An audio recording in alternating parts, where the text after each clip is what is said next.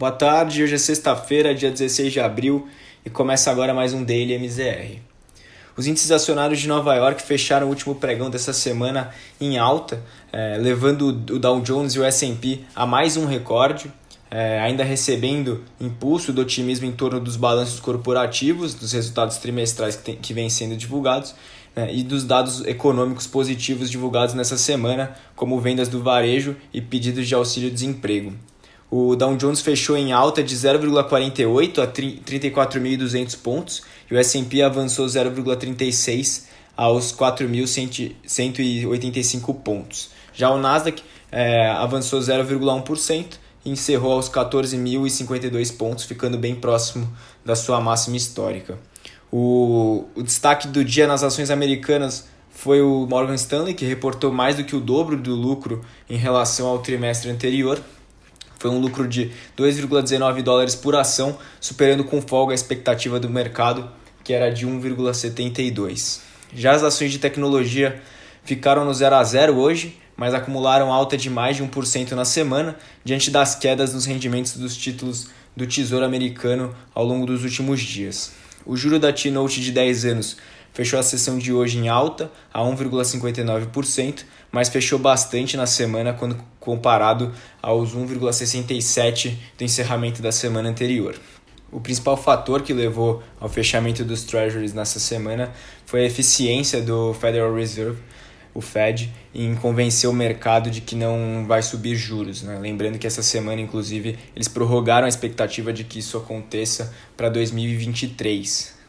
Falando agora do continente europeu, hoje também tivemos altas nos índices de acordo com os sinais positivos vindo dos Estados Unidos e também com dados do PIB chinês que apontam para alta de 18,3% no primeiro trimestre. É, além disso, a produção industrial e as vendas no varejo no país também vieram bem fortes. Isso fez com que alguns índices europeus também renovassem suas máximas históricas. O índice Stock 600 subiu 0,9 aos 442,5 pontos, um novo recorde histórico. O DAX, índice da bolsa alemã, subiu 1,34, atingindo a marca de 15.456 pontos, também registrando é, nova máxima.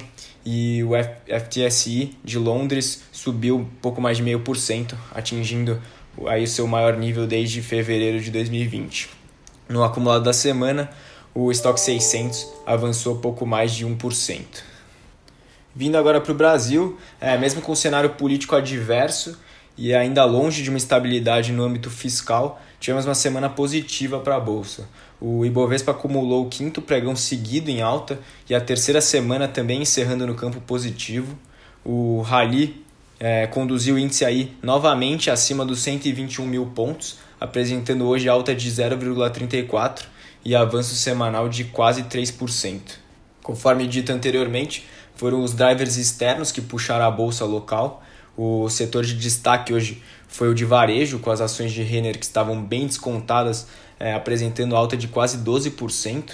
É, o motivo para isso foi o anúncio de que a empresa pretende levantar uma oferta de cerca de 4 bilhões de reais. Né? A ideia é que ela cresça via projetos estratégicos e possíveis fusões e aquisições. Outro ponto de atenção no mercado hoje foi a eleição do Conselho de Administração da Petrobras, que confirmou Joaquim Silvio Luna para a presidência. A negociação das ações da Petrobras foi suspensa durante a tarde devido à divulgação de fato relevante da empresa, mas permaneceu em queda durante todo o dia, encerrando em correção de pouco mais de 1%, também pressionada pela queda do petróleo.